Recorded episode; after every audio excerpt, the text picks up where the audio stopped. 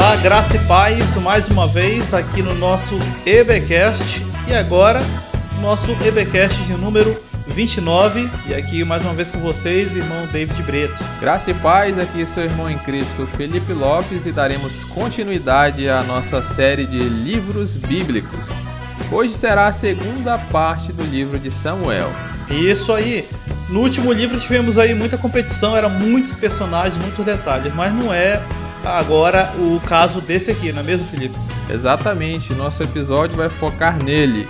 Pastor, músico, guerreiro, poeta, mercenário, amante das mulheres, fundador de uma dinastia e eu tenho certeza que eu esqueci mais alguma coisa.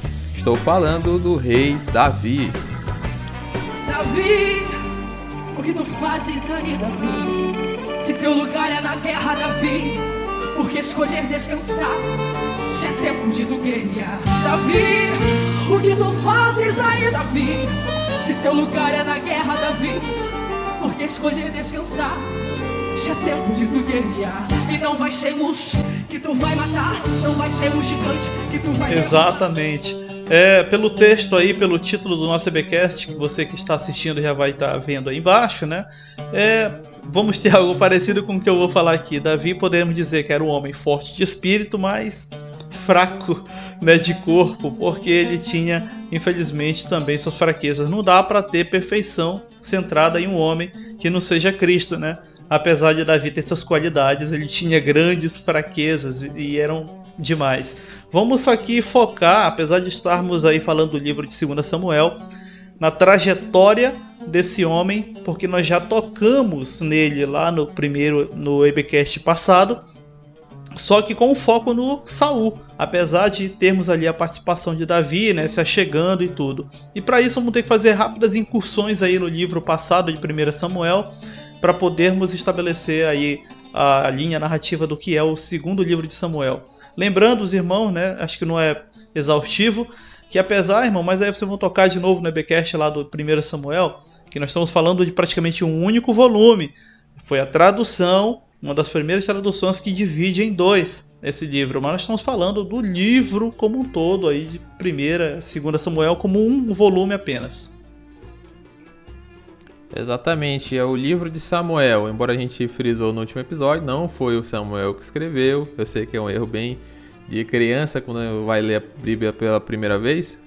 Pensa que Samuel que escreveu, né? O livro de Samuel, o livro de Josué foi Josué. A gente já deixou bem claro aí na nossa série que a autoria de um livro pouco importa. Principalmente a gente sabe que quase todos eles é, tiveram ou passaram por uma redação posterior. Um exemplo é o próprio livro de Samuel. Vários eventos são narrados bem após né, a, a sequência. O próprio reino de Davi ele já é citado quanto tempo ele dura, que seriam 40 anos, né? 33 anos em Judá e Israel e 7 anos somente sobre a tribo de Judá, sendo que ainda vai é, ser desenrolada a história de Davi, ou seja, ele foi escrito após toda a vida de Davi, ou até talvez até toda a, a linhagem ali, né? Samuel, ou melhor, Davi e Salomão, ou talvez até o seu, a terceira ou quarta geração. Então, como a gente falou no primeiro episódio do primeiro livro, é, era focado em três personagens, né? Saul, Samuel primeiro, Davi, uma parte a partir do capítulo 16 mas o segundo livro ele é focado completamente sobre Davi e ele conta o seu reinado, todos os altos e baixos que aconteceu na vida desse rei. Isso, e não há como, por exemplo, escapar. Temos outros, claro, outras citações é, no livro aí, mas o foco todo é em cima do desenvolvimento e do estabelecimento do reinado de Davi. E voltando à questão aí mais é, é, historiográfica do livro, como disse o irmão Felipe, é bom ressaltar que o livro de o que nós estamos aí chamando e classificando como Segura Samuel aí na, na nossa tradução não vai ter um diário, né? Ou seja, não vai estar diariamente sendo registrado aqueles feitos e tudo. Tudo é registrado posterior, né, ao final de tudo da história e bem após Davi, inclusive. Alguns estudiosos bíblicos para tentar aproximar das pessoas citadas no livro, no caso aqui Davi e os que estão com ele, é, vamos tentar dizer que foi a geração de Salomão que leu o livro e tudo. Eu acredito que ainda vai ser bem posterior, inclusive. Mas, como bem falou o irmão Felipe, isso não tem importância. É importante que foi registrado estas histórias chegaram até nós. Mas podemos também dizer para os irmãos que detalhes, inclusive é bem detalhista, né? sabemos disso pelo livro 1 Samuel. O último EBcast sobre 1 Samuel foi até longo, porque é muito detalhe. É, esses detalhes eles eram comuns de serem registrados em tipos de atas, vamos chamar assim, mas não era assim o nome, ok? Em que os reinados tinham.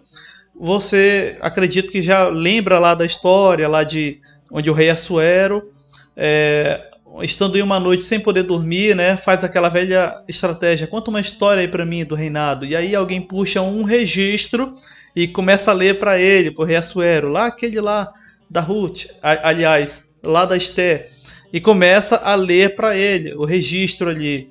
Ah, no dia tal, no dia tal, um homem chamado Mardoqueu descobriu uma conspiração contra o rei e tudo.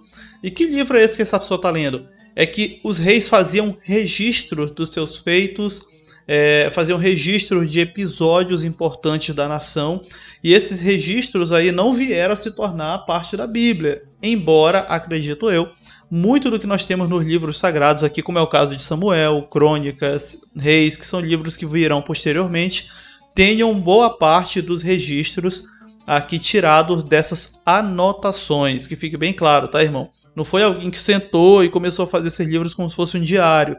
Eu sei que tu viu essa cena lá em novela lá da, do Gênesis, lá do enfim, e ficou na tua cabeça a cena do Moisés escrevendo lá Gênesis, Êxodo, como se fosse um diário. Não foi assim, tá, gente? Fique bem claro, aquilo é só para ilustrar a novela, mas não foi assim que aconteceu. Pois é, o importante é a gente fazer é, essa desmistificação né, na cabeça das pessoas. Eles acham que a pessoa tá ali fazendo o seu trabalho diário, cuidando de ovelhas, de repente tem um lapso, um insight Aí senta ali debaixo de uma figueira, senta sobre uma pedra, pega um, o tablet dele e vai lá anotando. Não era assim que ocorria, até a questão do material, né, bem escasso. Inclusive alguns vão dizer que as, é, o livro de os registros, melhor dizendo, do Gênesis de Moisés foram escritos em, em tábuas de pedra. O próprio livro da, do costume do rei que a gente citou que Samuel escreveu, né, o costume do rei foi escrito possivelmente em pedras porque não tinha papel assim uh, facilmente como a gente tem hoje, né? Aliás, a gente já está até substituindo papel, né? Até a questão de currículo, é, livros, jornais, tudo hoje está em, é, acessível de forma digital. Então está sendo substituído também. Na época era bem raro, então era basicamente reis e locais e pessoas bem ricas que tinham esses, esses livros. Às vezes nem lia, né? Como a gente via na Idade Média, né? Às vezes as pessoas tinham uma biblioteca gigantesca e, e era uma forma de mostrar riqueza. As, muitas das pessoas nem sequer liam. Às vezes os filhos e filhas, mas era a própria pessoa não gostava, é só pra, mais para ostentar, para mostrar sua riqueza. As Bíblias, né? Primeiro, as primeiras Bíblias eram caríssimas. Hoje em dia a gente aperta dois botões e já está é, instalado no nosso celular e a pessoa pode acessar várias, várias versões até do grego e do hebraico original. Isso mesmo. E falando aí, como o irmão Felipe citou, a questão de estar no pasto, né? E voltando para o personagem do, do livro de 2 Samuel, Davi, o início dele, né? Que na verdade está lá no primeiro livro, se dá justamente em um local pastoril, né, todo a, o início do Davi, ele não vem de família real. Os dois primeiros reis de Israel não vieram de famílias reais. Eles foram literalmente forjados, né? Aí nas labutas e também é, nas batalhas que enfrentaram e se fizeram reis a partir disso. Exatamente. A gente já viu que a primeira dinastia é, entre aspas, né, acaba com o próprio Saul, dá uma leve, uma pequena sucessão ao seu filho, mas ela termina ali em Saul mesmo e Deus já rejeita, né, falando da linhagem de sucessão divina, de eleição por Deus, de escolhido por Deus, ela passa de Saul para Davi, depois de Saul ter cometido todo aquele processo de apostasia que nós vimos no último episódio. E Deus manda ele, Samuel ir na casa de um dos é, eleger, ou melhor, ungir um dos filhos de Jessé. E tá lá o mais moço, né, o menor cuidando das ovelhas, e Deus fala para Samuel que esse era o rei de Israel. E ele acaba sendo ungido ali na presença dos seus irmãos.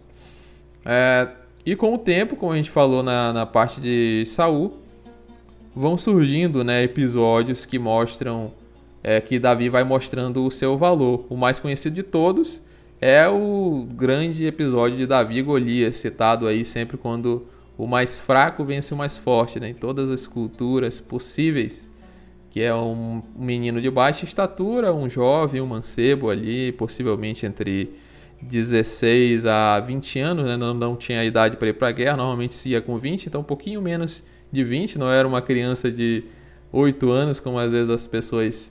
É, é retratado em filmes e séries, em desenhos e tudo, mas perto de um gigante parecia de fato uma criança, ele consegue com a sua funda e o seu estilingue derrubar o gigante e trazer aí grande livramento para Israel. É comum a gente é, ouvir pregações em que o pregador floreia o período que Davi foi pastor de ovelhas, para que dizendo que este período serviu como uma base para ele se tornar rei de Israel. E irmão, tem uma inverdade aí. Calma, não é bem assim.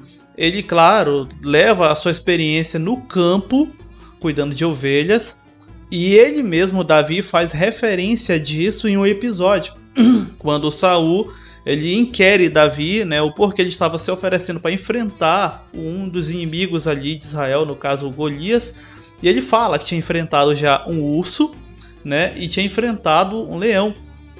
E para defender as ovelhas tinha conseguido matar essas duas feras no campo. Então ele usa isso como, é, vamos dizer assim, experiência para poder o Saul, na época rei, né, apostar na experiência dele para enfrentar aquele homem enorme. Só até aí, né? Que fique bem claro. Por quê? Porque a gente vê pregações onde as pessoas usam, né? Ah, o Senhor estava preparando Davi ali no campo e tal para governar Israel. Não, o Senhor, o Senhor não preparou é, um rei no campo. Ele preparou Davi sim, mas através de experiências bem mais profundas. Nós vamos ver no decorrer tanto do primeiro livro quanto ainda do segundo até que Davi passou por poucas e boas, por exemplo, teve que viver inclusive no meio dos inimigos, ele teve que aprender diplomacia na marra, né? Tem o episódio que o irmão Felipe citou lá no último EBcast, dele precisar, por exemplo, de estar tão grande a perseguição do Davi, do, do Saul em cima dele, que não tinha mais território estratégico para ele ficar. E ele teve que sair para o território filisteu, e ali ele acabou servindo ao rei filisteu por mais de um ano. Tanto que o rei filisteu é, teve confiança nele que quando Davi pediu um local para morar, ele praticamente deu para ele uma cidade que é Ziklag, né? E ali o Davi ficou, né? Praticamente guardando a cidade, ele e seus 600 homens guardava aquela cidade tudo, né? E, e ali ficou morando, servia ao rei, né?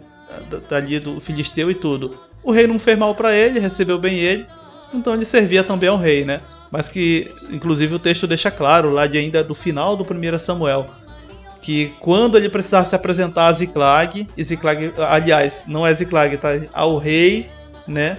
Ali filisteu, perguntava: "E aí, o que é que tu fez hoje? Onde foi a tua incursão?" "Ah, eu fui lá no no sul de Judá e fiz ali um, um fiz ali um assalto, vamos dizer assim, né? E peguei todos os despojos, tá aqui." Na verdade, ele nem tinha ido pro de Judá, ele tinha pegado de outra região, mas ele. Aonde ele ia, diz lá no texto que ele matava todo mundo, para não deixar pista, né? Para não chegar no, no, ouvido lá do rei de Filisteu que ele tinha dado uma volta ali por, por Israel, ali pela região de Judá. Exatamente, esse é o período de Davi mercenário, né? As pessoas às vezes esquecem, mas Davi ele andou ali com o pessoal não muito bem visto. Se fosse para a igreja, acho que muita gente não daria paz do Senhor ali para os companheiros de Davi. Na época quando ele estava fugindo né, do, de Saul, Saul persegue ele após aquele canto das mulheres, né, que ficou enciumado, tenta cravar Davi na parede com uma lança duas vezes, né, e tenta fugir, fica fugindo até depois do seu casamento. Ele se casa com uma das filhas de, de Saul por causa da, da morte, por ele ter derrotado Golias, era um dos prêmios, né? A primeira acaba Saul por ciúme dando a outro, uma tal de Merab, e outra, Mical, ele acaba é, dando para Davi, né? Não tinha essa, é, planejando ali uma estratégia para matá-lo. Tem o um episódio lá dos 200 prepúcios filisteus, que era para ser 100, Davi foi lá e trouxe 200. E né, nessa época, fugindo de, de Saul, da perseguição assim completamente arbitrária e à toa, ele fica ali com os pessoal parecido ali com o tal do Jefté, né, que ofereceu sua filha lá, andava também com um pessoal não bem visto. E ali ele começa a exercitar né, o seu dom de líder.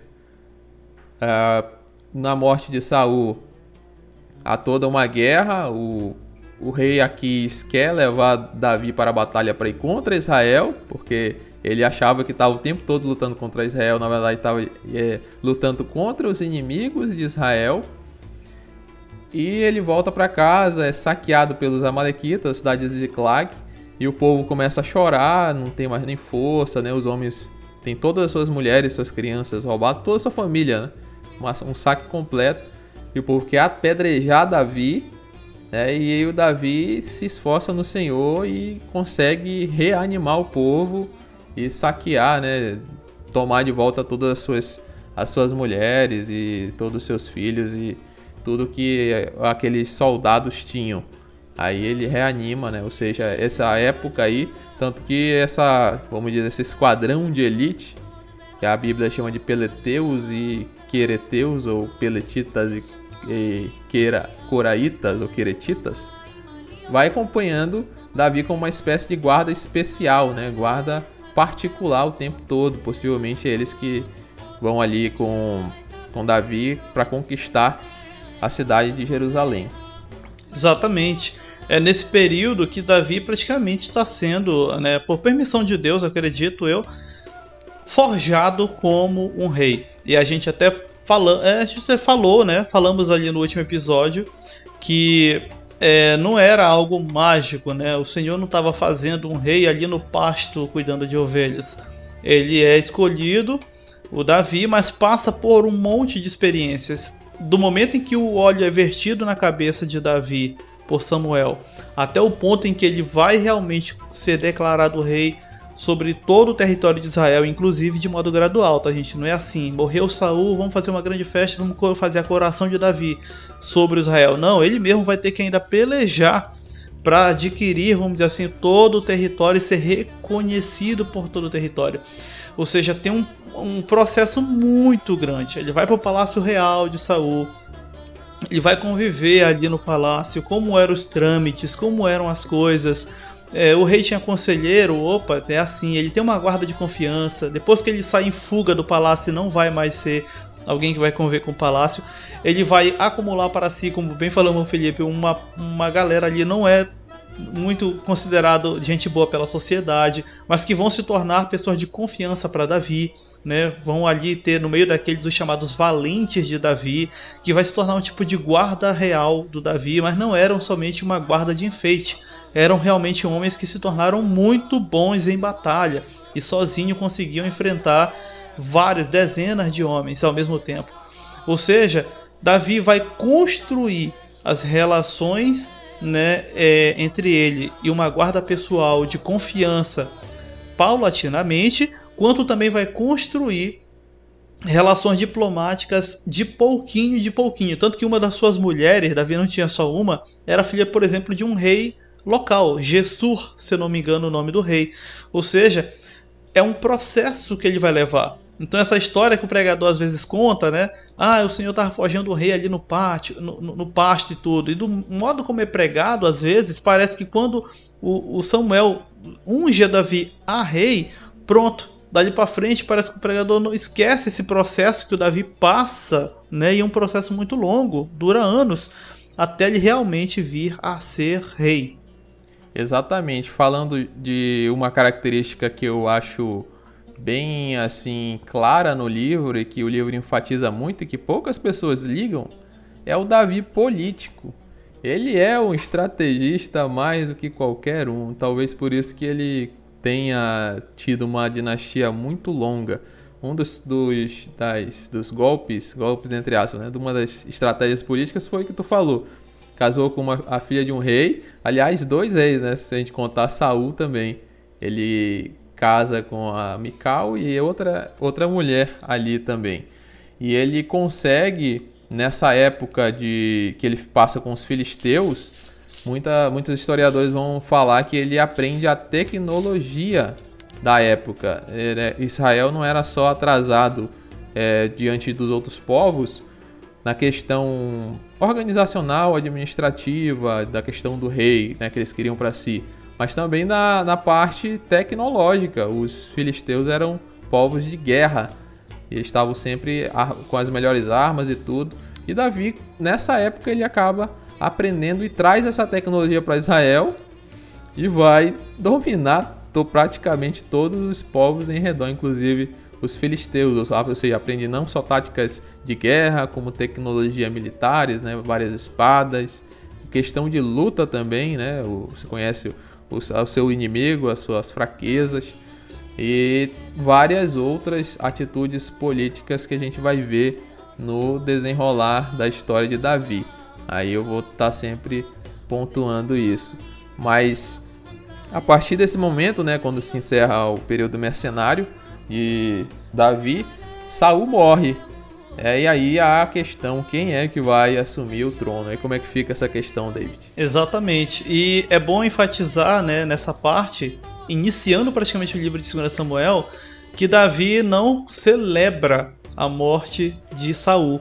Quando chega, inclusive, um mensageiro até Davi falando: oh, Saul caiu em batalha contra os filisteus. Aquela batalha que o irmão Filipe citou, que o rei né, Aquis, o rei filisteu, queria levar o Davi com ele para pelejar, mas os, os superiores, né, os generais do rei Aquis disseram, olharam para o lado, esse homem que está fazendo aqui no meio com esses hebreus aí, assim mesmo, ele é de confiança, né? Ele, ele, é, serve, ele serviu ao rei de Israel, mas ele é de confiança, é meu amigo, nunca me decepcionou. Disse, não, não, tira ele daqui, manda ele embora daqui. Amanhã a batalha vai rolar e ele vai se virar contra a gente. E o pessoal insistiu, insistiu, né? O Davi até achou ruim, mas o rei de Aquis disse assim: Olha, eu, eu, gosto muito de ti, mas assim que amanhecer o dia, pega tu e teus homens e vai-te embora, porque o pessoal tá desconfiado contigo. E pronto, foi assim que inclusive o Davi não viu a morte de Saul ou pôde fazer alguma coisa para poder deter. Quando o mensageiro chega até Davi e diz que morreu o rei Saul e o Jonatas, amigão de Davi, ele lamenta. E os seus homens também lamentaram, né? choraram, inclusive. Por quê? Porque, poxa, mas o homem tentou matar ele, né? Como disse o meu Felipe, tentou espetar ele na parede com lança duas vezes. Mas se desenvolveu uma relação ali, meio que parental, né? Entre o Davi e o Saul, pelo tempo com que ele conviveu no palácio. Né? Não foi algo rápido assim. Como eu falei, do pasto de ovelhas até o trono houve um processo longo aí. E nesse processo, como não se apegar às pessoas com quem você conviveu? No caso, o Davi para com o Saul. E isso aconteceu de modo tão grande que o filho de, de, de Saul, Jonatas, né, é, se amigou muito a Davi. Né, e de modo que o Jonatas, né, com ele tinha um apego tão grande que fizeram promessa, né, de cuidar da, da posteridade e tudo. E quando Davi soube que mataram todo mundo, a casa de Saul caiu. Literalmente ele se entristeceu muito, né? Tanto que é quando encontra Davi uma figura lá na frente, né? Tem até canções aí no meio pentecostal dessa figura, que é um rapaz chamado Mefibosete, né? soube que ainda restou um da semente, né, de Saul. Um rapaz chamado Mefibosete tá vivendo lá num local ali pobre, pobre de maré maré. É, e o cara tá lá, assim, não. Quando Davi já estava como rei, né? Traz ele para cá, que eu preciso honrar uma promessa que eu fiz pro meu amigo. Pois é, e quando cai a casa de Saul, há um episódio aí que vai se repetir mais futuramente. É um episódio aí é, muito importante para a história de Israel, que é a, o rompimento entre as tribos, né? a divisão. Uma tribo se separa das demais. É, a, o povo queria é, eleger que continuasse a dinastia é, de Saul, né? o filho sobrou um dos filhos que era o chamado Isbaal, que era apelidado de Esbocete, né, de forma pejorativa, que Isbaal significa o senhor da casa e Esbocete significa a vergonha da casa. É como se fosse um atual presidente aí que de vez em quando é chamado de um palhaço aí dos anos 80 por causa da semelhança do seu nome, traduzindo para o dia de hoje. Mas é, o Abner, né, que era o general do exército, unge o filho de Saul, o Isbaal, e todas as tribos vão após Baal e a tribo de Judá fala: não, nós vamos é, seguir a Davi. Ou seja, há uma ruptura aí na, na, no povo de Israel. E aí começa uma guerra civil. Poucas pessoas se esquecem disso. Às vezes, quando a gente ouve aí em desenhos, ah, séries, pastores e pregadores, eles acham que morreu Saul, assumiu Davi. Negativo, houve uma divisão aí de coroas, né? houve um tempo que houveram dois reis em Israel, no caso. Um na, em Israel e outro em Judá. A tribo de Judá é, escolheu Davi. Já como uma estratégia política dele, como eu falei, lembra daquele saque Aziclag? Ele foi, saqueou os amalequitas e mandou presente para os anciãos de Judá. E ele vem com a sua comitiva ali de guarda, né? Seus mercenários e enche aquela cidade, a cidade de Hebron, onde estavam decidindo. E o povo falou: Olha aí, rapaz, o Davi tá.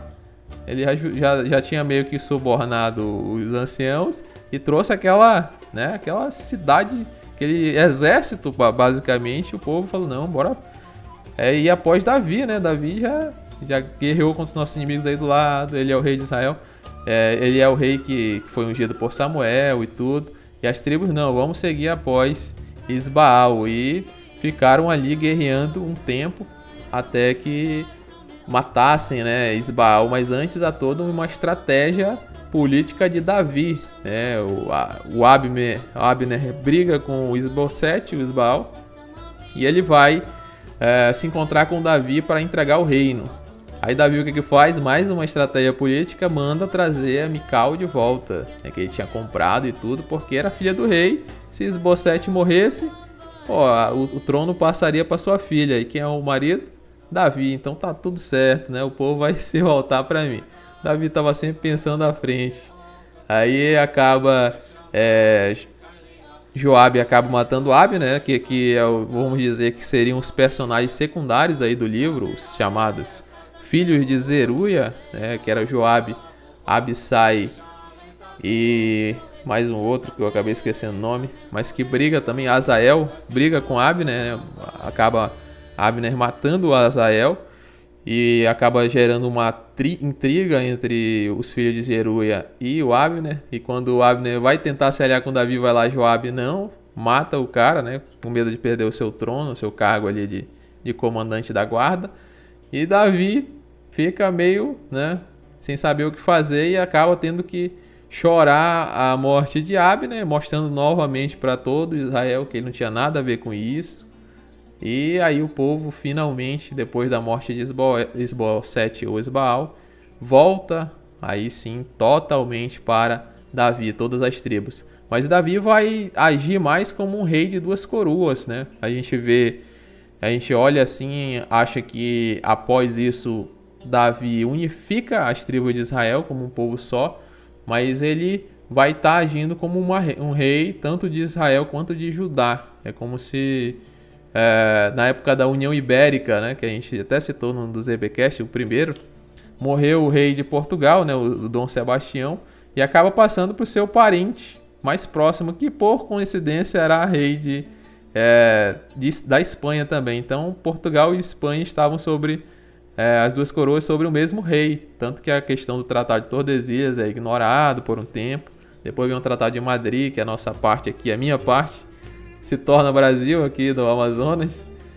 E Davi ele vai ser essa espécie de rei, tanto que passou Salomão e passou outra geração, as tribos já se dividem de novo e estão o tempo todo brigando. Até são contadas de forma distinta, né? Israel e Judá. Essa, esses episódios mostram como não é somente lá no filho de Salomão, o Roboão, que ocorre aquele rompimento. Aquilo ali é a oficialização de dois reinos. Mas nós já vemos essa diversidade e essas diferenças desde esse episódio aí. Na verdade, a gente já percebe desde lá dos juízes, né? Antigamente, Israel era diverso, cada região, melhor dizendo, cada tribo tinha a sua identidade e era forte. Então não era essa homogeneização tão é como a gente acha que é. É porque a gente olha para a história de Israel, aquele olhar muito evangélico, né? Ah, o Israel. Eles mesmos, irmão, não se viam em muito dos episódios históricos dele como um. E a maior prova disso que é, isso é tão verdade que o, os próprios discípulos, olha só, passados já ó, milhares de anos, séculos e séculos, vão perguntar para Jesus quando, ele, quando haveria de haver a unificação de Israel. Ou seja, passado um tempo, estavam ali toda a região de Israel debaixo de novo de uma única coroa, que no caso era do Herodes, tá? que, que servia ao. estava, vamos dizer assim, cedido para o poder romano, e mesmo assim ainda não se viam como um, ainda não eram, se viam como unificado. Na época de Jesus, na época de Jesus, já passado ali séculos e séculos, ou seja, essa unificação ela não era algo que já havia ocorrido. E é como o irmão Felipe falou, Davi vai ser um rei preocupado com a legitimidade da sua realeza, né, da sua figura como rei. Daí toda a estratégia de tentar reaver, por exemplo, Mical e tudo, não matar o, o Saul pelas próprias mãos dele, porque havia todo um cuidado de manter a legitimidade. Nisso ele realmente era muito prudente, né, muito mais do que o próprio Saul foi na época em vida. Havia uma preocupação para que quando fosse ele reconhecido por uns como rei, os outros seguissem também o exemplo, né, de que ele chegou lá por realmente ter sido ungido do Senhor e tudo, né? Às vezes essa coisa de unção é vendida no meio, principalmente no meio pentecostal, como uma coisa muito romântica. Ungiu, pronto. Não, não te preocupa, tá tudo certo, tá selado. Eu não sei se é por isso que nós temos alguns líderes no nosso meio que começam a fazer loucura, porque acho que só porque tem um título pode tudo. Irmão, não é assim. Nem os que de fato eram ungidos, com um óleo e tudo na cabeça, faziam, é, metiam os pés pelas mãos. O próprio Davi, por mais que metesse os pés pelas mãos em outras áreas da vida dele, na parte diplomática, na parte política, ele era muito estrategista e soube ganhar e galgar os territórios e as tribos como era necessário fazer ali e não por imposição da espada somente. Exatamente. Então Davi ele acaba sendo ungido sobre todo Israel e Judá, e aí é, ele fica com um impasse, né? Existem duas capitais. Uma é Hebron, que é do reino de Judá, e a outra ficava em Manaim, que era ali onde ficava o trono do, do filho de Saul, né? Do Isbaal. E agora, como é que ele vai descascar o pepino? As tribos estão brigando? Os próprios soldados dele são completamente inimigos do, do, da tribo de, do norte, né, que a gente chama, mas a Bíblia vai chamar de Israel. Então ele decide é, que a capital do seu reino, do, do seu reino unificado, seria uma outra capital. Né? Então ele, depois de sete anos ali em Hebron, ele decide uh, estabelecer o seu reino numa cidade nova. Né? E nessa, nessa escolha ele é genial mais uma vez. Ele escolhe primeiro um território neutro, que apesar de estar dentro da tribo de Benjamim, lá naquela divisão de Josué, ou seja, Benjamim né, a tribo que, entre aspas, seria fiel à casa de Saul até o final. Ele escolhe esse território né, para estabelecer sua capital, um território que ainda não havia sido conquistado, né, ou seja, era de direito de de, da tribo de Benjamim, mas eles não conquistaram, então ele vai lá e conquista, coisa que era para ter feito lá em Josué, que é de um reino diferente, né, estranho ali, da, daquelas tribos que o Senhor mandou expulsar, que eram os Jebuseus, e ele toma com o seu exército próprio, ele não usa nem o exército de Judá, nem o exército de Israel, ele usa os seus próprios mercenários para tomar aquela cidade e ali estabelecer o seu reino, tanto é que é chamada de cidade de Davi. E, a, ele fica no, no centro né, das, dos dois reinos ali. Ou seja, ele não. Ele é completamente diplomático e consegue ali é, reinar sobre essas duas coroas de uma, uma forma bem ma, é, magistral.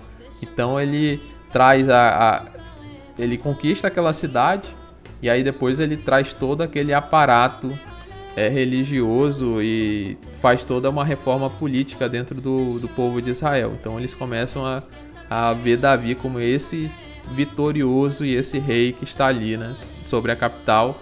E todo mundo começa a, né, o reino de Davi começa a ser confirmado através dessa capital, né, que até hoje aí é, até hoje se a gente falar esse nome, se falar que é capital de, de tal nação e tal nação, corre ali um, um grande problema diplomático, para você ver a importância dela. Exato. Uh, o texto bíblico, inclusive, mais a parte histórica, vai citar que Davi utiliza o chamado Tsinor, que foi traduzido como passagem de água. É uma estratégia militar usada por Davi que não volta a se repetir. Tanto que essa palavra só existe aí nessa parte do texto, né, lá no 2 Samuel, e não tem mais em outra parte na Bíblia. Ele vai, conquista, né, a cidade dos Jebuseus, né? Inclusive o nome Jerusalém aí vai ter uma, uma influência, né, do fato de que pertencia a tal povo. Os Jebuseus são expulsos ali nessa invasão que Davi faz com os seus, como falamos, esses homens que andavam com Davi, chamados de valentes de Davi, eram capazes de derrotar cada um deles vários homens ao mesmo tempo. É, passaram anos treinando e tendo como única forma de estilo de vida é, a batalha. Então eles eram bons nisso. Davi vai transformar Jerusalém no que é conhecido pela quem estuda a história bíblica como a cidade-templo, né? Ou seja, era a cidade como um todo considerado casa de Deus. Parece estranho pra gente, mas na verdade não deveria. Isso tá lá nas páginas da Bíblia, irmão, tá? Pra quem não sabe. Nós temos, inclusive, até aí, narrado pelo irmão Felipe, um texto fora de contexto, já falando sobre isso. Né? Salmo 122, né? Alegrei-me quando me disseram, vamos à casa do Senhor. Não era templo, tá, irmão? Era Jerusalém. É, Davi vai até compor salmos, que é esse que nós falamos aí sobre é, o fato de que aquela cidade agora era sagrada. Quando se fala cidade sagrada, era nesse quesito de vê-la como um templo, como a casa do Deus de Israel agora. Já tínhamos falado antes, lá no livro 1 Samuel, que a ideia de local sagrado, de local onde estava o nome do Senhor, que era Siló, já estava sendo praticamente desconstruída. Toda a, aquela bagunça feita pela família de Eli tinha começado a praticamente desconstruir a ideia de local sagrado de, Jerusa de Jerusalém, de Israel, como sendo Siló. Né? E, enfim, tudo isso vai acabar tirando o foco de Siló. E Davi praticamente vai reconstruir essa ideia agora em Jerusalém, como sendo a cidade do grande rei, né? a cidade sagrada, a cidade de Davi, a cidade templo. É, a gente viu que o, a Siló ficou um pouco rejeitado lá, que ficava a Arca da Aliança. Aliás, o templo, né, a, a Arca da Aliança foi tomada lá no episódio do Icabô. E ela estava na cidade de Kiriat Jearim, depois de todo aquele episódio que ocorreu com os filisteus, que a gente já citou. Então ela fica lá o tempo todo de Saul, ou seja, Saul não se preocupa em estabelecer esse, essa questão, essa, fazer uma reforma religiosa. Saul se preocupa só com a questão militar. É, e a, a, parte religiosa para ele é só usada como uma muleta para estabelecer o seu reino, como dando legitimidade, né? sempre trazendo Samuel para o seu lado. Ali, sou ungido, Samuel que me ungiu. Tá vendo, pessoal? Olha aí, o Samuel tá, tá falando que Deus que me escolheu. Então, nesse quesito aí, é, ele mesmo naquele episódio quis oferecer sacrifício ao Senhor. Ele destrói uma cidade toda de sacerdotes, né, a cidade lá. Então ele não está preocupado muito com a questão religiosa. Davi, por, pelo contrário, né, assim que ele se estabelece em Jerusalém, ele faz questão de é, transformar essa cidade numa, numa, no, no, centro religioso de Israel. Então ele pega a, a, a, tenda que estava lá em Siló atrás, né? Até porque se fosse em Siló o pessoal de Judá ia ficar um pouco ciumado. E pega a arca que estava lá em Kiriat Jearim e traz para, para a cidade né, que ele havia conquistado. Tem um episódio que é citado também que Uzá é, acaba morto, né? Ele traz de Kiryat Jearim, acaba alguém tocando e ele morrendo, então ele fala, ó, oh, tô com uma bomba atômica aqui, eu vou deixar na casa de alguém. Aí deixa na casa de Obed-edom e vê que Obed-edom era tava sendo abençoado, ele falou, opa, eu acho que Deus já aplacou a sua ira, bora lá buscar, né? E aí tira a benção lá do, do povo do Obed-edom e finalmente estabelece a a arca da aliança ali na tenda e fica tudo em paz. Aí começa o seu período mais tranquilo, né? Até que ele mesmo caça para sua própria cabeça. É bom ressaltar, antes da gente passar para o episódio aí mais marcante da vida de Davi, que o episódio de Obed-Edom tendo a Arca da Aliança guardada em sua casa vai fazer com que, a Bíblia diz lá, né, no trecho, que o Senhor abençoasse a casa dele, porque ele permitiu que ficasse ali a arca é muito comum que pessoas tentem reproduzir isso.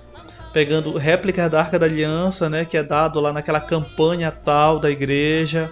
Ah, mas foi ungido pelo pastor tal, a Arquinha. E ainda temos lojas ali em Manaus, quando eu vivia em Manaus. Meu Deus, eu entrei em uma loja eu falei: existe isso, rapaz? Loja de itens religiosos para atos proféticos. Tem estandes inteiros cheios de chave de plástico casinha de plástico, mini arca da aliança, né? Pintado ali ah, de ouro. Enfim, gente, não vai para essa não, tá? O episódio que ocorre ali era, como o irmão Felipe bem falou, era para o Senhor mostrar, abençoando o homem, de que ele não estava mais irado, né? E que era um sinal de que tá tudo ok, pode pegar a arca e colocar agora em um local apropriado. E é por isso que o Senhor abençoa a casa daquele homem. Também, né, não se diz isso em detalhe, mas com certeza um homem justo e tudo, né, enfim. Mas não volta a repetir-se, gente. Entende? Não volta a repetir-se. Porque se fosse um padrão, fosse uma regra, a arca abençoaria a terra dos filisteus enquanto ela estava lá. E não foi assim que aconteceu. E nós falamos isso no último EBcast. O que foi que aconteceu quando a arca esteve lá no território dos filisteus. Então, cuidado com esses atos proféticos de ficar te pegando arquinha da aliança para colocar oferta dentro e tudo. Gente, isso é invenção. Isso não tem amparo nos textos bíblicos. Que fique bem claro, certo?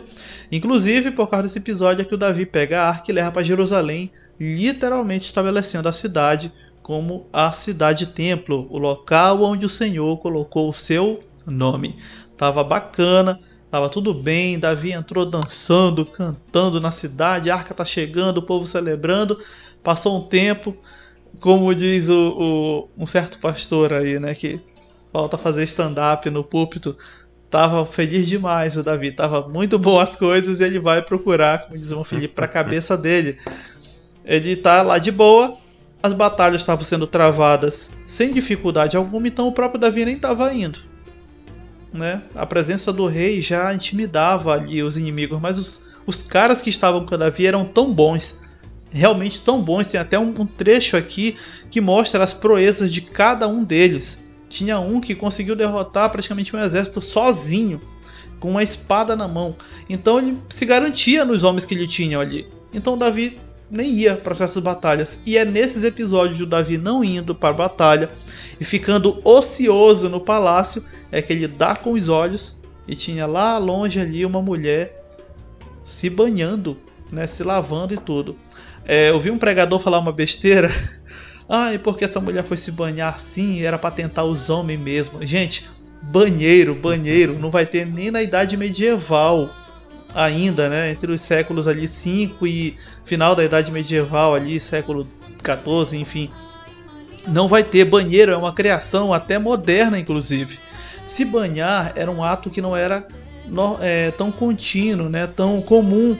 Às vezes, talvez ali nem sempre todo dia tinha banho, Mas era, era comum que as pessoas pegassem uma talha d'água e higienizasse o corpo. Então a mulher não, ela não estava seduzindo ninguém. Ela era até casada. Infelizmente Davi faz um ato terrível. Ele manda buscar a mulher. Pede os seus servos para buscar a mulher. A mulher não se ofereceu para Davi. É, é a forma do texto falar amenizado. Davi praticamente a força. Exatamente, né? O pessoal tenta, tenta sempre romantizar. A, novela da Record, os caras se conhecem desde da, da infância, Davi salva ela e tal. Mas isso eu vou deixar bem claro que não está na Bíblia. É, para você ver, né, que Davi, é, Urias era um dos valentes de Davi, ou seja, ele fazia parte desse, desses, dessas pessoas de elite. E o Davi nunca tinha visto a mulher dele, né? Possivelmente, é, parece que ele tem que perguntar para alguém é, quem é essa mulher. É, não era, não vivia bisbilhotando ali. E é uma coisa que eu conversei contigo, né, David? Possivelmente ele já era acostumado a sempre trazer mulheres, né, para sua, para o seu leito, né? Sobretudo, é, principalmente, né? Dá para perceber isso quando ela era solteira, né? Transformava ali, o cara olhava e acho que Davi era um, meio que um, um stalker ali, né? da, da, da, antiguidade. Ele ficava. Olhava uma mulher, falava, essa aí é, deve ser solteira, então quem é? Filha de quem e tal? Ah, é, é filha do fulano de tal, traz pra cá que ela vai ser minha concubina. Então, Davi parece que já tinha o costume, né? Não é nada muito velado Aí o problema grande é ela ser casada, né? Aí que pegou, aí que complicou toda a situação, porque naquela época o Davi poderia ter, aliás, tinha, né, várias mulheres. Então o grande problema era que ela era casada e Davi, por causa desse, dessa cobiça, né? Por isso que a gente sempre fala que o pecado não é só o fazer, mas simplesmente, é, mas principalmente o, o pensar, né? Nasce no coração. Por isso que Jesus disse aquele que o homem que olha para uma mulher com intuito né, de cobiçá-la já comete adultério, porque nasce aí. Né, então aí a pessoa vai, cobiça, começa trazendo para o nosso dia, né, manda mensagem, dá aquela curtida, aí começa os comentários mais. É, aí vai parte para o privado, aí marca o encontro, aí acontece. Não foi naquele momento lá que aconteceu, foi muito tempo antes, né, com a tentação e com a cobiça da, da pessoa. Então nasce naquele momento que Davi adultera, quando ele vai perguntar e né? E vê aquela mulher ali e tal, se banhando e, e vê quando ele pergunta é, quem era a sua, o seu, quem era essa mulher, ele disse que era a mulher de Urias, ele já estava já com a sua, o seu desejo sexual já assim desenfreado, nem a, uma mulher casada já poderia falar não, beleza, né? Não é casada, então deixa para lá. Não, ele já estava tão decidido no seu coração pecar que só deu um estalo trouxe a mulher e infelizmente concebeu. E aí ela engravida né, de, uma, de uma criança e ele começa uma, um estratagema muito perverso. Né? Ele traz, traz o seu marido para a que estava em guerra para ter relações com a mulher para que ela falasse que era dele, né? Assim quando crescesse a barriga, ah, ele veio foi tu mesmo que me engravidou naquela época que tu veio aqui e tal, que Davi mandou tu vir. E, ou seja, ele nem queria assumir o filho, olha só como o cara era peste. Ele ia mandar outro assumir e para continuar, né, depois que o, o rapaz não desce para sua casa, ou seja, fica ali, né, como um bom soldado. Poxa, a arca e é, Israel e Judá estão em tendas, né, estão ao ar livre. O meu senhor Joab tá lá na guerra, né, acampando e tá no, no, no morre não morre. E já tá pronto para guerra e eu tô aqui, eu vou para minha casa comer com a minha mulher, né, comer, é, beber e comer e dormir com a minha mulher. Aí ele fala não, né, o cara é, é justo, tanto que o próprio Deus disse que Davi tinha feito isso com uma pessoa que era mais justa que ele. pra ter uma ideia, né? Lá na época de Saul, Deus disse que Davi era mais justo, que era melhor que Saul, que ia passar o reino para alguém melhor que ele. Aí nesse episódio Deus disse que é, Urias era mais justo que ele, mesmo sendo estrangeiro, né, que era um eteu. E Davi acaba cometendo também junto com o adultério, a mentira e o assassinato. Aí depois vem o Natan e lança no seu rosto tudo que ele havia feito. esse episódio ele nos ensina uma coisa bem interessante. O Davi, praticamente para encobrir um pecado grave, comete um outro e para poder corroborar esse outro, vai cometer mais um. É preciso vir um profeta, né? Samuel já tinha tava morto já, já tava pó, né, na terra já. E que é o Natan. E para que ele pegue Davi no pulo do gato, como nós falamos aqui no norte, ele vai contar uma parábola bem simples para o Davi para ver se o Davi caía em si, para ver se ativava no Davi o senso de justiça dele, porque ele tinha esquecido, literalmente. O pecado vai cegando, gente. Vai cegando. Quanto mais você alimenta, pior fica. Ele não chega e diz: Davi, o Senhor me mostrou que tu fez um, um, um erro ter terrível, né? Tu cometeu um adultério, matou um homem de, de, uma mulher e ainda assim deitou com ela antes mesmo de matá-lo. Ele não ia é, de primeira, né? Vamos dizer assim, ceder. Ele ia criar resistência. Mas o que é que ele faz, o Natan? Ele chega e conta uma parábola, né? Os irmãos que já leram o texto conhecem a parábola. Uma parábola muito simples. Havia um homem, uma fazenda simples, tinha uma cabritinha, ela era de estimação, era o pet da família. E aí, naquele momento, né, Davi ouvindo a história, e esse homem, tendo essa pet aí, tinha como vizinho um grande fazendeiro, um grande produtor de animais, tinha muitos animais. Chega, visita na casa desse grande produtor e, ao invés dele matar um dos seus animais, dos milhares que ele tinha, ele vai e mata a cabritinha de estimação do homem do lado, vizinho pobre, para dar de comer aos seus convidados. O Davi, nesse momento, dá um pulo do trono, assim, onde é que está esse safado que eu vou mandar matar ele agora? e é quando o Natan olha para ele e fala, esse homem safado é tu. E é quando o Davi cai em si, né, parece que passa o filme na cabeça dele e ele fala, realmente eu pequei contra o Senhor. Ou seja, o Davi ele, ele aceita porque Primeiro, o Nathan desperta nele o senso de justiça. E depois ele faz ele olhar no espelho dizendo: Esse senso de justiça é contra ti mesmo, Davi. Tu fez isso. Esse homem é tu.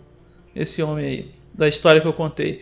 E, ou seja, é uma estratégia, inclusive, muito boa que o Nathan fez ali para que Davi se tocasse. Porque, como eu falei, o pecado ele vai acabar, acabando corroendo na pessoa o senso de justiça, o bom senso né? E a pessoa vai acabando se, se anestesiando, vamos dizer assim, né? Para poder ir aceitando-se tal como ele está cometendo ali o erro. E a gente infelizmente vê que a partir desse adultério, desse assassinato, Davi aceita as, as, as consequências, mas o Natan diz para ele: calma, o Senhor diz que tu não vai morrer dessa. Ele te perdoou, mas também segura a pancada que vai vir depois e nós vamos ver uma série de situações, de ocorrências dentro da família de Davi. Começando pelo fato de que o, o que gerou-se daquele adultério, né? A, a, a, mãe ali, no caso do, dessa, desse ser, dessa criança que é gerada, a Betseba, já está triste por causa do assassinato né, do Urias. A Bíblia diz que ela chora por ele e tudo. E o Davi, para consolá-la, traz ela para o palácio e após um tempo a toma como esposa. E aí o Davi depois vai né, orar para que essa criança não morra, né, não, não seja levada, mas ela nasce doente e tudo e infelizmente veio a falecer. Isso daí isso é a ponta do iceberg aí para todo o acontecimento que vai vir no meio da família de Davi. Pois é, essa história aí da, do Davi não se olhar no espelho abre um paralelo pra gente, né? Às vezes a gente se acha crente, cristão, né? defensor dos bons costumes e a gente se vê ainda em pecados graves. Né? Quando é outro que comete, a gente quer, não, tem que pagar, tem que ir pra cadeia. Às vezes é até cristãos que apoiam linchamento público. É isso mesmo, o cara tem que morrer, roubou, tem que ir pra cadeia, mata logo, o cara tá. E, e não é assim, né?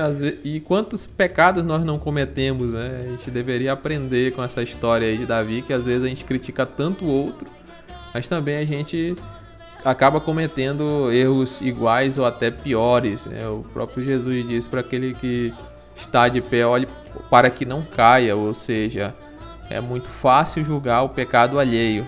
Né? Se, se fôssemos julgados né, por nós mesmos, ninguém nos julgaria, porque a gente pro procuraria melhorar, estar sempre seguindo a justiça, né, a justiça divina.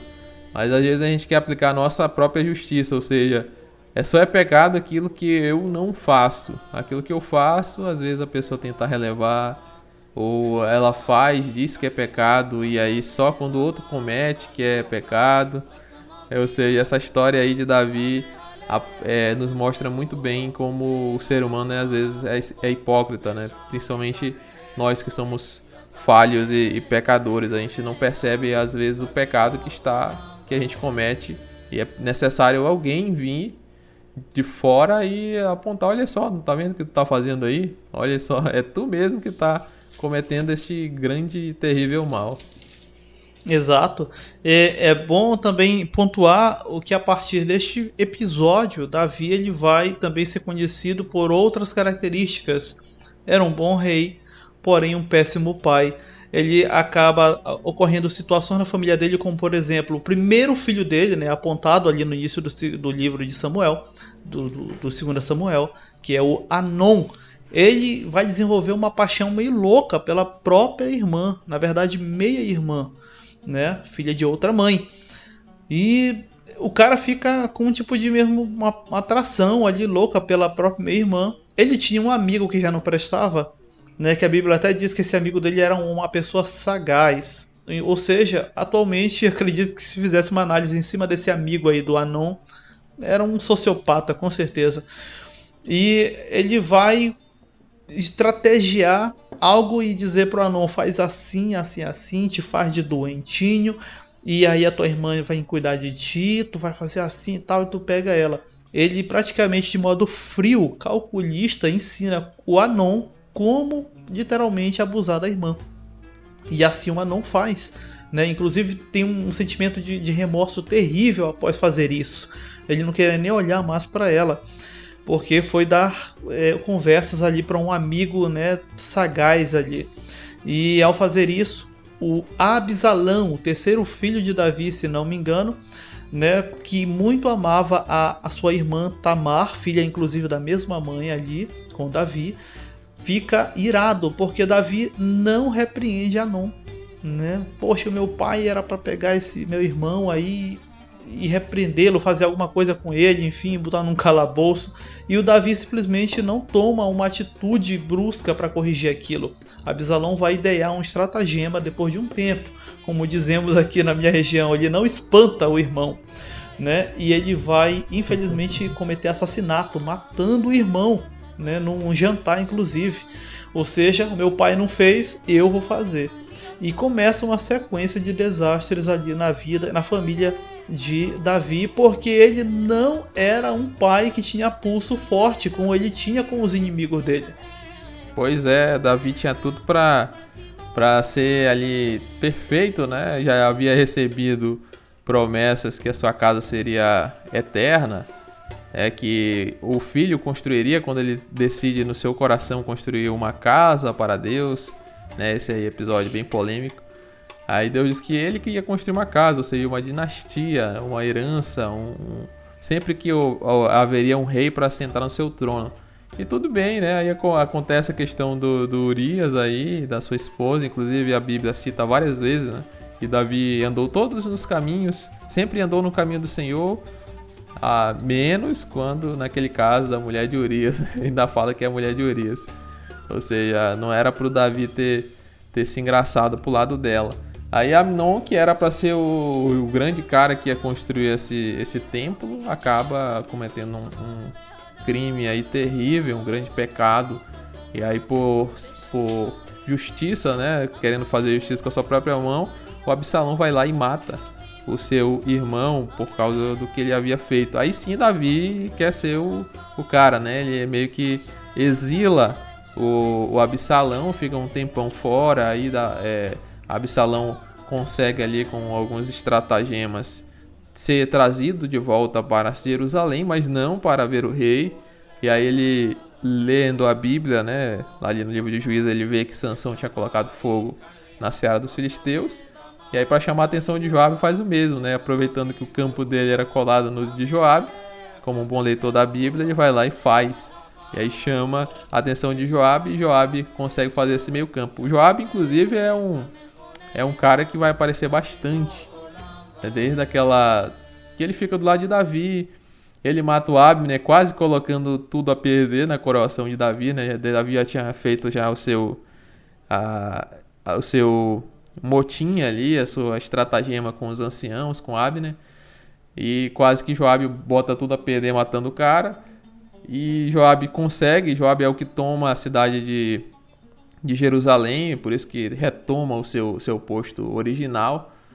E ele faz esse meio campo né, com, com Absalão. E aí Absalão começa o estratagema de tomar o, o, o, reino de Davi.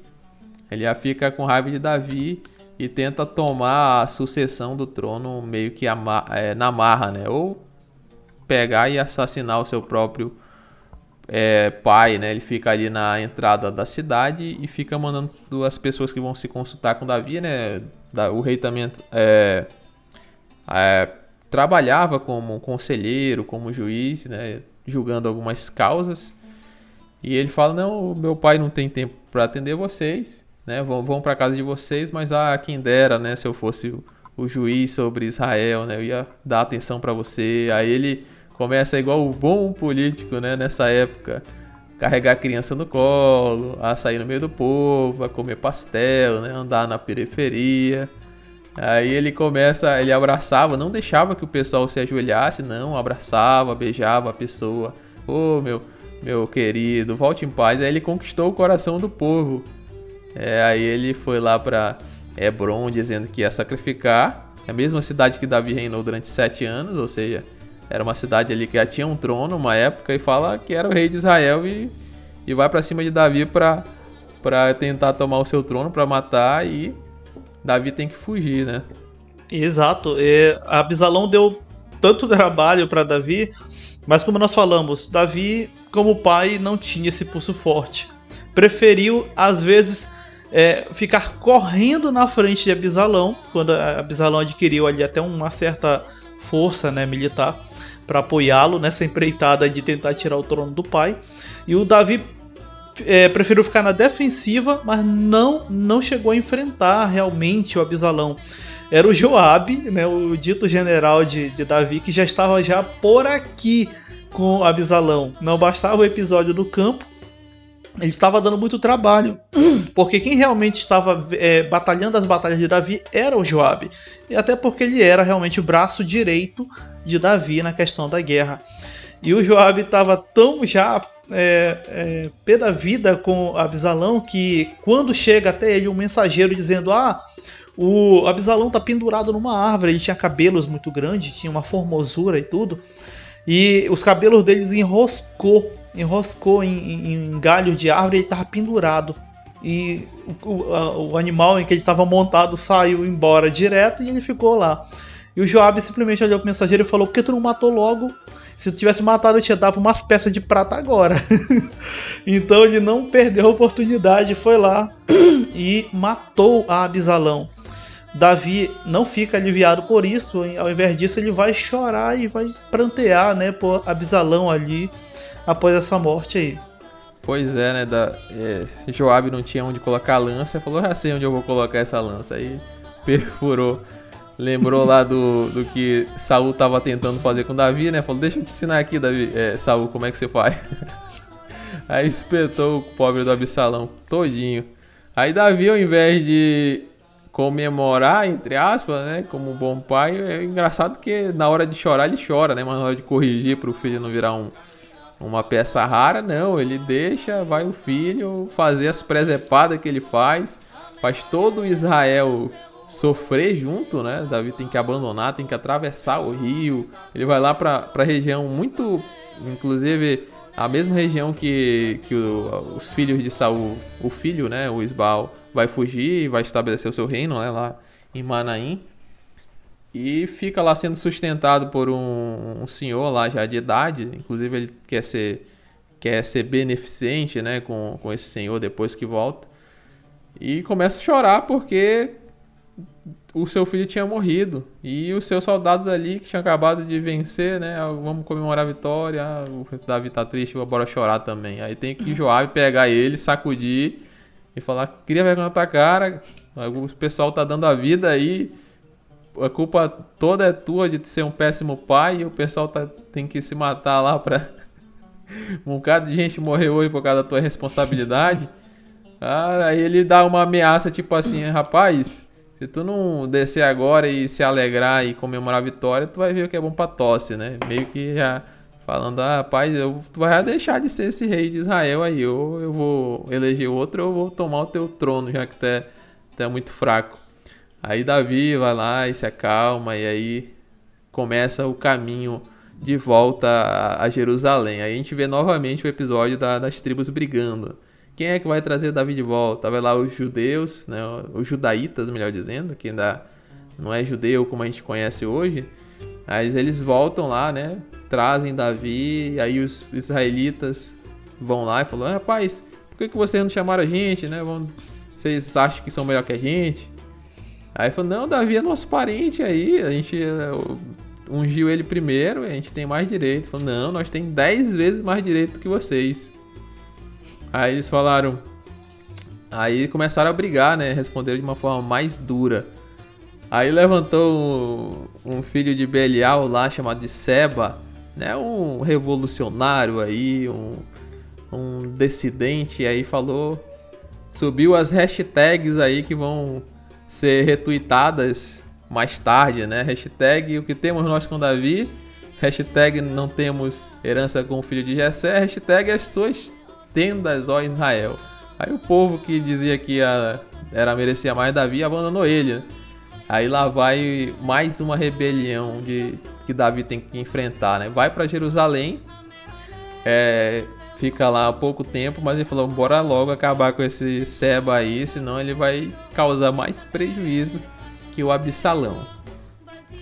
É, é, na verdade, dá para perceber que conforme Davi é, larga a mão da sua própria família, ele acaba é, se mostrando fraco ali dentro do reinado que ele estava tendo em Israel. E nós vamos ver a, Absalão tentando tomar o trono do próprio pai por achar o pai fraco, né? Não estava errado de certa forma. Assim que ele resolve o caso do Absalão, aparece o tal Seba, né? Filho de Bicre, se eu não me engano e ele vai tentar agora uma nova rebelião, ou seja, aquela ideia às vezes de achar, porque só lembra ao longe, né, da história de Davi, ah, depois que o Saul saiu de cena, entra Davi, até veio o episódio da Betseba, mas resolveu e pronto, foi um reinado que o Senhor ali e tal trouxe prosperidade sobre Israel. Olha, não foi bem assim, né? Foi bem enrolado, exatamente por causa que Davi, após inclusive esse período, esse episódio da Betseba, do adultério, começa a perder a mão com a própria família. É, nós vamos ter uma orientação lá no Velho Testamento, fazendo aqui um, no Novo Testamento, fazendo um paralelo, que aquele que quer cuidar da igreja de Deus deve ser uma pessoa é, de boa referência e um bom pai, né, um bom chefe de família. Isso é necessário porque a história de Davi nos mostra que péssimo chefe de família não está dando conta de cuidar de uma turma pequena, vai dar conta de cuidar de um, de um povo enorme. Então acontecia também essa orientação para no meio da igreja, né, fazendo um paralelo, tá gente? Não é dizendo que aqui já tem igreja não, que fique bem claro. Que aquele que desejava, né, o episcopado, boa coisa deseja, beleza, né, está guiando ali os irmãos e tudo. Mas para isso tinha que também ser uma pessoa que deveria ser referência na família, ser um bom chefe de família. Não conseguia gerir direito a própria família, vai gerir a igreja de Deus? Infelizmente temos aí muitos casos. Só que o povo tolera porque infelizmente hoje em dia o que vale é o título, né? Não são os frutos, as boas obras. E o povo viu o título no nome do caboclo, PR na frente do nome, pronto tá tudo certo. Importante. A família pode estar tá se acabando aí, a família dele, como exemplo. Pois é, a gente tem essa ideia de que o reinado de Davi foi reinado de paz, né? Que ele reinou ali com mãos de ferro, com o tempo todo Israel idolatrando ele, mas não era bem assim. É, o reino ele passa por muitos conflitos. A gente pode até pegar é, um paralelo lá com a época dos juízes, né? Os juízes é, era direto o povo o tempo todo ali de um juiz para o outro e ele não estava na época de Davi assim tão quieto. É tanto que rapidamente ele se meio que se vende para Absalão, né? Davi, é, Absalão conquista o carinho do povo muito rápido. Ou seja, Davi não é aquele é, rei que era 100% certo e tudo. Aí, depois desse caso, parece que se estabiliza um pouco. É, apesar de a gente ver alguns episódios aí que a gente não sabe ao certo é, se, se são cronológicos. Ali no capítulo 21 a gente vê uma grande fome que há em Israel. A gente não sabe se é depois desse, imediatamente após esse caso de, de Absalão, dessas revoltas ali internas ou antes, né? Mas é, é, é, um episódio também que é bem enigmático, já fazendo uma ponte lá com os gibeonitas, né? Que a gente falou em, em Josué, que haviam é, feito uma aliança com o povo de Israel e o povo era obrigado a cumprir aquela aliança. E o que, que fez Saul, né? É, quando ele começou, ele começou com umas reformas, é, fazendo umas reformas ali religiosas, né? Tentando fazer uma reforma, apesar de não fazer uma reforma ao nível de Davi. Uma das reformas foi expulsar os feiticeiros, os adivinhos que a gente vê lá na época, apesar de consultar depois, né? A Pitonisa, ela fala isso, né? Que o Davi, é, Saul mandou expulsar todos os feiticeiros e tal. E também ele foi tentar se vingar dos gibeonitas, apesar de não ser uma batalha justa. É que se eles tinham feito e tal, apesar de ter agido com astúcia, eles fizeram e juraram em nome do Senhor. Então é, Saul tentou persegui-lo, acabar com os gibeonitas. E aí, por causa disso, Deus manda uma, uma fome aí de três anos sobre sobre o povo de Israel, né? Depois de, de, de muito tempo do reinado de Saul. É, eu deduzo, né, inclusive lendo esse episódio, que tenha sido logo no início do episódio de Davi, exatamente por causa que tá meio que bem mais próximo do, do momento em que ocorre ali o de Saul, né, de ter eliminado os gibeonitas, porque como nós falamos em outro EBcast, já iniciando aí os livros do Velho Testamento, não necessariamente está em ordem cronológica certos é, episódios. Lembra, os livros podem estar sendo compostos a partir dos relatos registrados e da oralidade daqueles fatos. Então, a questão da ordem cronológica pode estar muito bem ali alterada, né? Que fique bem claro isso aí. Pois é, a única coisa que a gente sabe é que depois da, daquele episódio de, de Mephibosheth, né? Que é, ele é poupado. É, para encurtar a história, né? A, o motivo é que Saul tinha matado e perseguido injustamente os gibeonitas. Então os gibeonitas falaram para Davi, ó, manda aí sete homens de, de Saul para que a gente enforque né, e se vingue dele. Aí Davi deu os filhos aí da, da concubina e, e da filha de, de Saul, né, e poupou o filho de Jonas porque tinha feito todo esse essa aliança com ele, né, do, durante a, é, a sua quando Jonatas ainda estava vivo. Então ele poupou, mas dá para entender mesmo que é logo no começo da, do, do reinado de Davi. Exatamente. Chegando aí no final do nosso episódio do nosso CBcast, Davi, como nós vimos, ele não é este super rei. Não precisava ser, ele só precisava ser o homem segundo o coração de Deus, ou seja, que cumpriria certos requisitos que o Senhor precisava para aquele momento e tempo em Israel. Unido, como bem falou o irmão Felipe, debaixo da mesma coroa, as tribos, que como já falamos desde lá do, dos juízes, era muito diversificada e não se viam como um único povo.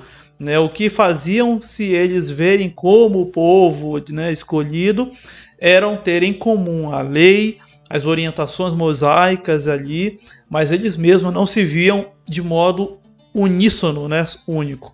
E Davi faz este papel por ser segundo o coração de Deus, de juntar debaixo do mesmo reinado a todos. Fique bem claro isso aí. Mas como homem, como é, pai, foi um homem muito falhoso e nós vimos aí, citando os episódios, o quanto de consequência trouxe para ele mesmo essas orientações. No final do reinado de Davi, ele vai ter algumas atitudes ainda tolas, como nós falamos desde o episódio do seu adultério, ele começa a perder a mão como rei, né? E infelizmente é, não dá para passar a mão na cabeça do Davi, ele começa realmente a não ter pulso firme aí para tomar decisões acertadas mais. E assim vai terminando o seu reinado. Pois é, ele tá ali sentado no seu trono, já dá para entender que ele é um pouquinho mais velho, né? E ele fala: ah, Deus me deu todos os as tribos de Israel. Agora eu sou é, uma espécie de é, possuidor dos reinos vizinhos, né? Ele havia tributado, feito eles pagarem tributos, né? E tal. Agora eu estou ali, tenho dinheiro para fazer o que eu quero. Eu quero ver o tamanho do meu reino, né? Eu quero ver o quão grande eu sou, né? O quão top eu sou o cara mesmo. Eu quero ver quantas pessoas ali se ajoelham diante de mim. Aí ele vai lá e fala pro Joab de novo, né? O quebra-galho ali de Davi. E manda enumerar o povo. Ou seja, Joab veio. Joab percebeu na hora que era ia dar ruim, né? Que ia dar uma coisa muito que não ia ser bom. E sabia que não era algo bom que Davi tinha pedido. Né? Davi ele viu que Davi tava querendo se crescer demais, como disse pra cá, né, David? Aí ele falou, rapaz, será tem certeza que tu quer fazer isso? Não, vai lá e numera lá que eu quero saber, né? Eu sou. Eu gosto de estatística aí, eu quero saber como é que tá crescendo, se a população tá ficando feliz e tudo. E aí acaba acontecendo uma grande tragédia. Exatamente. Infelizmente, Davi vai fazer, a partir da presunção dele, algumas ações, que é o caso do censo, e não era para fazê-lo, né? Era até perigoso ter dados dessa forma, só iria entregar para inimigos, inclusive, informação que iria é, dar desvantagem para Israel. E ao fazer isso, ele traz consequência para cima, do, cima do povo e depois ele pede para si tal consequência, inclusive. É complicado quando o homem de Deus ele vai chegando a, a, a um ponto em que ele começa a tomar decisões ali não mais acertadas, né? Isso com o Saul, o Davi e até com o seu filho que virá depois, nós vamos aprender uma coisa que é importante, gente. Eu friso aqui para a gente terminar isso, essa parte. A questão da unção não vai blindar o homem de Deus de cometer imprudências, aquilo que é chamado de unção, né? Que é a separação, tá? Para quem de repente entende unção como poder, vamos ter até um mini cast ainda sobre esse tema. Esquece, não é poder. Unção é separação, certo? O Senhor te separou para isso aqui, ó. É, não vai capacitar o homem. Ah, irmão, tem essa ideia no evangélico. Ah, unção capacitou fulano. Pra... Não, irmão, o nome disso é dom tem nada a ver com unção. E outra, e nem capacitou Davi para ser rei. Nós falamos desde o início. Foi forjado Davi em uma vida bem é, atribulada, de várias provações, para que ele fosse o rei que foi. E mesmo assim, no final da vida, ainda começou a fazer besteira como líder, já como rei estabelecido. E o nosso livro ele se encerra aí, né? Depois que Davi enumera o povo, e Deus manda uma praga, Deus ainda dá a opção ainda para Davi. se ele quer três anos ali de fome, aliás, sete anos de fome. É, se ele quer três meses fugir dos seus inimigos, já tá velho, né? Rapaz, tanto que eu aprontei aqui com esses meus inimigos. eu não vou ficar escolher isso não. Ou três dias né, de peste. Aí ele escolhe a peste e morre muita gente por causa do pecado dele. Ele quis tanto contar o número que acabou diminuindo muito mais né, a quantidade né, de, de súditos ali. E acaba fazendo um sacrifício né, e a praga acaba e assim termina a, a, segunda parte desse livro. Como nós falamos, é um livro só, né, originalmente. Aliás, uma compilação de livros. Mas ainda não acaba a história de Davi. Né? No próximo livro ainda vai fazer coisas um tanto quanto suspeitas. Exatamente. O final da história de Davi é literalmente sendo cuidado por uma moça, né? Abisag, inclusive, né? Não está registrada aí no livro de 2 Samuel, mas a gente ainda vai citar isso em momento e quando chegar os próximos livros. E ele vai acabar como um velho, né? Sempre ali com frio, né? eh, sendo inclusive diz no texto, não no livro de 2 Samuel, que essa moça não é uma moça tomada por Davi, ou seja, quando diz isso o livro, é porque Davi, como falou o irmão Felipe, não dispensava nem ninguém que atravessava a frente dele, né? Era mulher, já era. Ou virava concubina ou virava esposa. Então ela não vai ser uma concubina nem uma esposa, ela vai ser literalmente uma cuidadora dele como idoso, enfim. E assim ele, ele termina a sua vida, né, ali como um velho decrépito, né, e tudo, mas numa vida como rei, né, vai até o final realmente o reinado da sua vida ali envelhece dessa forma. Bem, a gente vai ficando por aqui porque a gente não vai adiantar, né, Felipe? Aí coisas do próximo livro, senão a gente adentra é. e o tempo fica longo demais. Mas a gente termina bem aqui a história de 2 Samuel do livro. Eu sempre faço convite, não somente nos minicasts, mas e também nos textos fora de contexto. Vá você lá no livro, leia com cuidado. Bíblia não é para ler igual mantra, para dizer que você cumpriu a tua leitura bíblica diária, não é para ler correndo Irmão, lê com carinho, lê com cuidado, com olhos clínicos em cima do texto, né? Hoje nós temos aí as ferramentas de pesquisa na internet. Que palavra é essa? O que significa isso? Que lugar é esse? Dá aquela olhada, vai fuçando, vai aprendendo e o Senhor vai te esclarecendo aí a intenção dos minicasts, dos minicasts, dos EBcasts, texto fora de contexto aqui do canal é te motivar a você mesmo estar aí cavando aí preciosidades nas escrituras. Exatamente, examine as escrituras, né? não somente leia. Estude, medite, aprenda. É só para atiçar a sua curiosidade. Né? Então é isso, pessoal. Siga-nos no, aqui no YouTube se você não é inscrito. Também nas plataformas de áudio, se você não tem tempo para assistir, né? às vezes você está no carro ali é, e quer ouvir, tem no Spotify e tem no Google Podcast. Também temos postagens no Instagram e no nosso TikTok, que a gente está dando uma organizada agora, né, David? Em breve a gente vai estar tá mais ativo. Lá tem uns, um, umas partes lá do minicast é, e dá para acessar agora o canal no YouTube direto pelo canal do TikTok. Então siga-nos lá também que a gente vai é, fazer outros tipos de vídeos, né? Vídeo mais curtos, porque a plataforma exige, mas talvez a gente esteja até respondendo questões. Às vezes as pessoas deixam questões no comentário aqui e a gente não tem tempo de assistir, ou melhor, de responder. Às vezes a gente está muito ocupado e já tem outro vídeo, outro webcast já em cima e não tem tempo para responder, mas lá no, no TikTok talvez a gente responda. E é isso, pessoal. Aqui seu irmão em Cristo Felipe Lopes. Me despeço de todos vocês orando para que Deus abençoe você e toda a sua família. Graça e paz. Até o próximo EBcast, também aqui com o irmão David Brito. Graça e paz.